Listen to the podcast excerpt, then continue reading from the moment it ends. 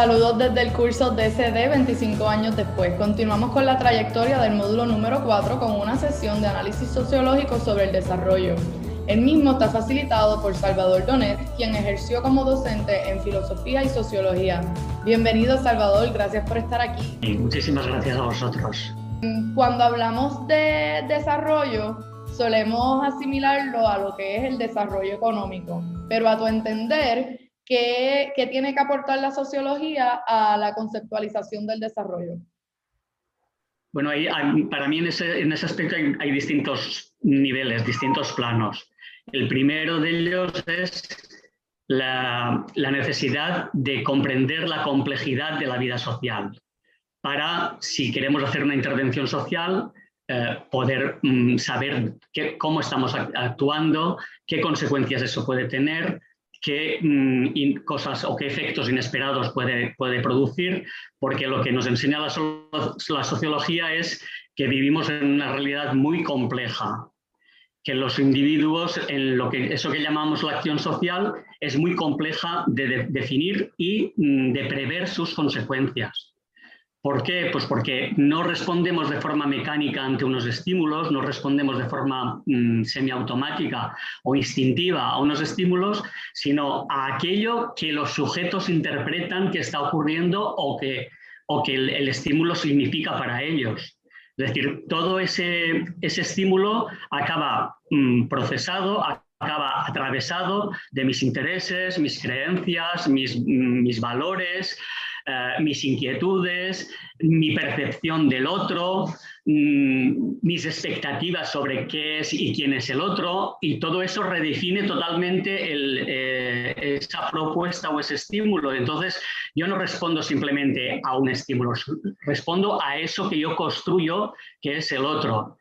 Y eso para mí es muy importante mm, y yo era una de las cosas que me preocupaba cuando daba clase, que los mm, cooperantes al desarrollo se den cuenta mm, de que mm, deben ir sobre todo a la escucha, porque eh, deben comprender la complejidad del mundo en el, que, en el que intervienen y cómo incluso el hecho de que ellos aparezcan allí redefine ese mismo mundo y lo cambia totalmente.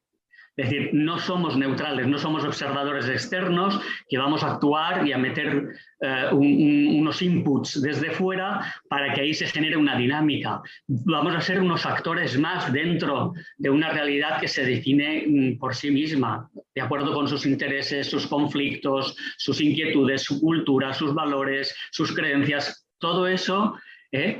Que muchas veces, por desgracia, en la historia del desarrollo, y es lo que más o menos muchas veces abordábamos en clase, pues era, mm, no se ha tenido en cuenta. Se tenía una perspectiva muy mecanicista, muy de intervención desde fuera, muy paternalista, ¿eh? donde siempre se considera al otro como mm, mm, inferior, como alguien que no sabe, como alguien que, no, que no, no, tiene intereses o que no sabe definir lo que necesita y lo que quiere y que nosotros vamos a aportar.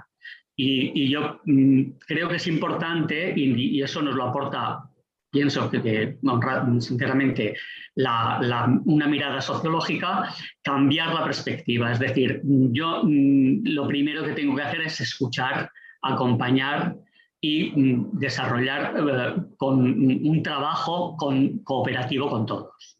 Entonces, Salvador, ¿cómo tú pudieses explicarnos lo que significa desarrollo? ¿Cuál es el tipo de desarrollo que consideras que deberíamos construir? Y si, ¿verdad? Es posible el desarrollo como crecimiento permanente. Vamos a ver, eh, uno de los, de los mitos importantes de, nuestra idea de desarrollo es que se ha centrado siempre en un desarrollo económico y que se basaba en el mito del progreso y en la idea de que mm, era un, progreso indefinido, un desarrollo indefinido, un crecimiento indefinido, porque los recursos eran inagotables. Entonces, eh, mm, eh, desde esa perspectiva, eso se ha demostrado un, mito, una, falacia absoluta y un desastre total. Es decir, mm, a lo mejor hace 25 años empezábamos a hablar de cuestiones de medio ambiente, bueno, estaba en determinados círculos, pero hoy ya es evidente, y todo el mundo lo tiene claro, que este modelo de desarrollo nos ha llevado a la destrucción, al cambio climático, al agotamiento de los recursos, etcétera. Entonces, e, es muy importante em, darnos cuenta de que tenemos que repensar nuestro modelo de desarrollo y que entonces mm, mm, no, no, somos nosotros que vamos a mm, exportar un modelo de desarrollo, sino que vamos a construir entre todos aquí y allí, si es que hay un aquí y un allí, ¿eh? Eh, una nueva manera de desarrollarnos, una nueva manera de avanzar, que sea respetuosa con el entorno, que sea respetuosa con el medio ambiente, que sea respetuosa con el cambio climático, que sea respetuoso con la calidad de vida, que sea respetuosa con, los, mm, con las creencias, los valores y la cultura, con, con, con los seres humanos, con, las comunidades, con sus, con sus, intereses.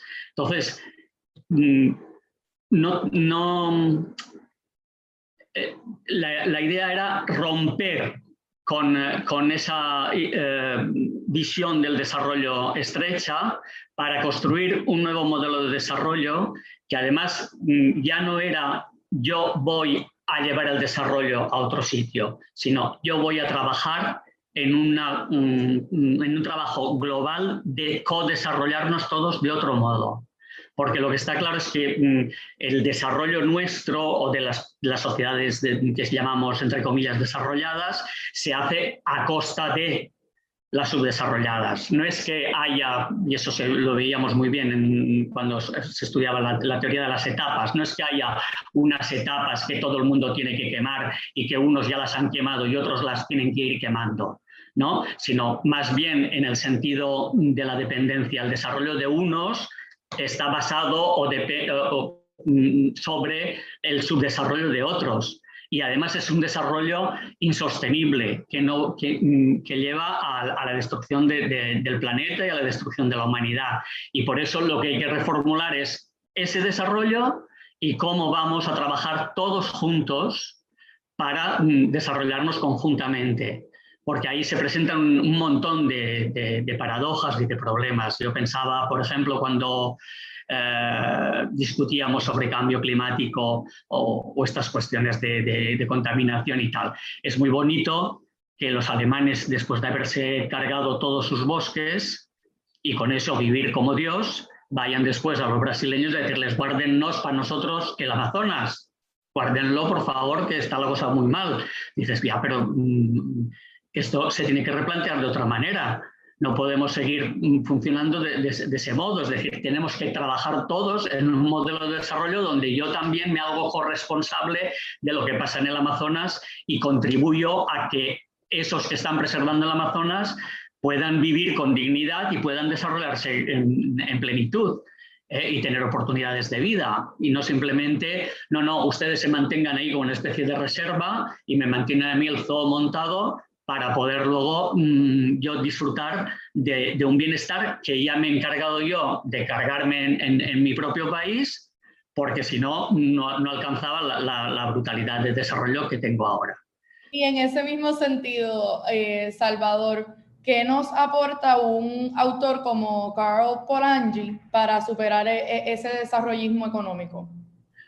Mm, para mí, el Polanyi lo, mm, lo, más interesante que tiene es que hace un análisis, bueno, no, se esconde, el subtítulo del libro es Crítica del liberalismo económico, pero hace un, análisis muy profundo y muy completo de mm, los trasfondos ideológicos y los trasfondos de intereses de poder que han marcado la teoría económica y el desarrollo económico y el proceso de industrialización occidental y cómo hay muchos sistemas económicos. O sea, el, sistema económico occidental se basa en la idea del homo economicus, en una antropología de un hombre que es racional, un ser humano que es racional eh, y entiende por racional el que busca su, su propio interés egoísta y que, que, busca maximizar ese interés egoísta. ¿eh? Mm, esas, eh, de ese planteamiento hemos llegado a las consecuencias que hemos visto de destrucción, de, arrasamiento de, lo que es el planeta.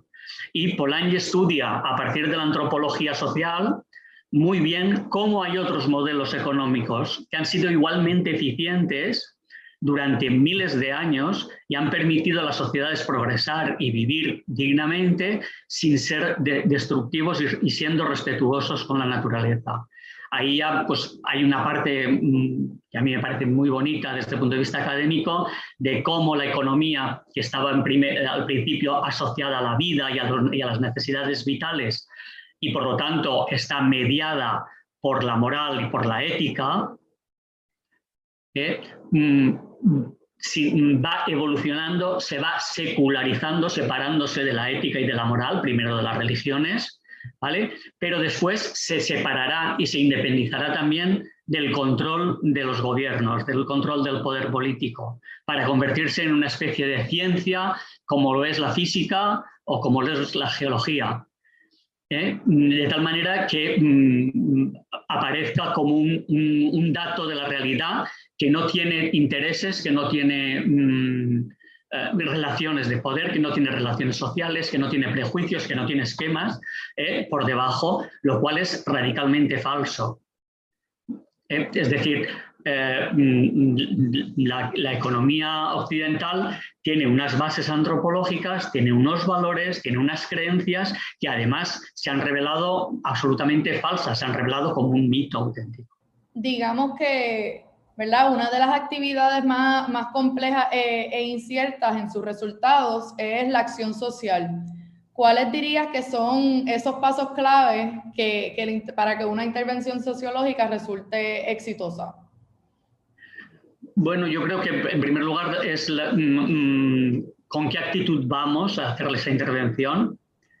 Es muy importante. Ya antes lo he señalado, yo creo que mm, hay que partir de una posición de escucha hay que partir de una posición de empoderar al otro, de considerar al otro adulto, maduro, que sabe lo que quiere, que sabe cuáles son sus intereses, que sabe cómo tiene que actuar y que son, eh, es allí donde yo voy a intervenir, el grupo en el que con el que voy a intervenir, no voy a intervenir, voy a acompañar, voy a colaborar, voy mm, a, aportar mi grano de arena de lo poquito que sé para, hacer, mm, para canalizar esas demandas que, nacen de la propia comunidad, del propio grupo. Eh, eso a mí me parece mm, muy importante. Y siempre tener en cuenta esta idea de complejidad. Es muy complejo, es muy complicado. A veces pensamos una, una medida y una intervención y, consideramos que automáticamente se va a producir un resultado. Y el resultado es absolutamente contrario a lo, que, esperábamos. Yo creo que eso lo abordábamos un poco en plan esquema, en plan de, un modelito, con las ideas aquellas de mm, profecías autocumplidas y profecías autonegadas. La profecía autocumplida es un pronóstico que siendo falso, en la medida en que los actores sociales lo consideran verdadero, genera una dinámica que lleva a que se cumpla. Entonces, si yo no hubiese formulado esa predicción, jamás hubiese ocurrido. Pero en la medida en que la formulo y los actores sociales la consideran verdadera y válida, mm, actual, eh, se genera una dinámica que acaba confirmándolo, que acaba haciéndola viable. Y la, autonegada es justamente lo contrario. Es decir, eh, es verdadera, pero por, el hecho mismo de que los mm, actores la consideran verdadera, se genera una dinámica que la falsa, que la vuelve falsa. Poníamos un ejemplo pues, tan muy sencillito de, bueno, pues yo pronostico que va a haber eh, atasco en la M30 a mediodía. Si todos los actores sociales lo creen firmemente, a lo mejor desarrollan acciones de evitar el atasco y donde no hay atascos en la M30 y el atasco se produce en otros lados. ¿Me explico? Pues la acción social en general funciona muchas veces así, es decir, en función, genera resultados muchas veces absolutamente imprevistos. Y por eso la actitud de escucha, la actitud de pulsar permanentemente las consecuencias de lo que estamos haciendo y de cómo estamos trabajando, ¿eh? mm, porque en un caso dará un resultado, en otra situación dará otro resultado totalmente distinto. El hecho mismo de que los actores sepan que yo sé el resultado, que nos ponemos de acuerdo en un resultado, hace que dé otro resultado diferente. Y eso va a ser determinante de mm, nuestro modo de actuar. Sin olvidar también, y ahí es donde se juega el, el espacio, digamos, donde trabaja la sociología, la importancia tanto de los actores sociales, tanto de las acciones subjetivas, como los grandes entramados administrativos, políticos, legales, que se convierten en cosas, se convierten en barreras, se convierten en eh, mm, impedimentos reales para el cambio y para la transformación de la realidad. ¿eh? Eso también hay que, hay que contar con ello. No nos podemos ir a una perspectiva subjetiva, individualista, de buenas intenciones, y olvidar directamente todo, todo el entramado legal, corporativo, la, legislación e incluso los entramados no solamente oficiales e institucionales, sino también los informales, porque sin querer generamos nosotros esas barreras y esas dinámicas informales porque tendemos a institucionalizar las acciones.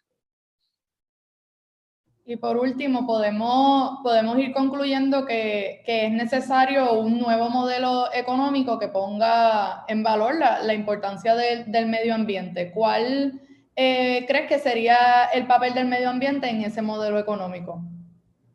Pues mira, ahí yo mm, te digo la verdad, mm, mm, sé muy poquito. Lo que sí que tengo claro es que eh, nuestro sistema económico, tal como lo tenemos, no funciona, tal como, lo tenemos, es radicalmente destructivo. Y yo no veo con malos ojos una perspectiva de, eh, que se está planteando de mm, economía del decrecimiento, economía de la restricción, de economía de saber que esto no, no da más de sí y que hay que intentar organizarse con, con lo que tenemos de, manera lo más justa posible y lo más distribuida posible. Porque el, hecho es que, mm, tal, tal, como el problema es que mm, lamentablemente estamos en un juego donde las instituciones eh, no, parece que vayan a, dar salida a eso. Es decir, eh, nuestro sistema económico, y es una de las cosas que también planteaba Polanyi, es una especie de profecía autocumplida. Es decir, mm, era falso. El hombre no es necesariamente egoísta, racional, competitivo, mm, eh, mm, eh, asesino del otro a la que se descuida. ¿eh? sobre esa base se construyó también el, propio darwinismo, que luego se transforma en darwinismo social.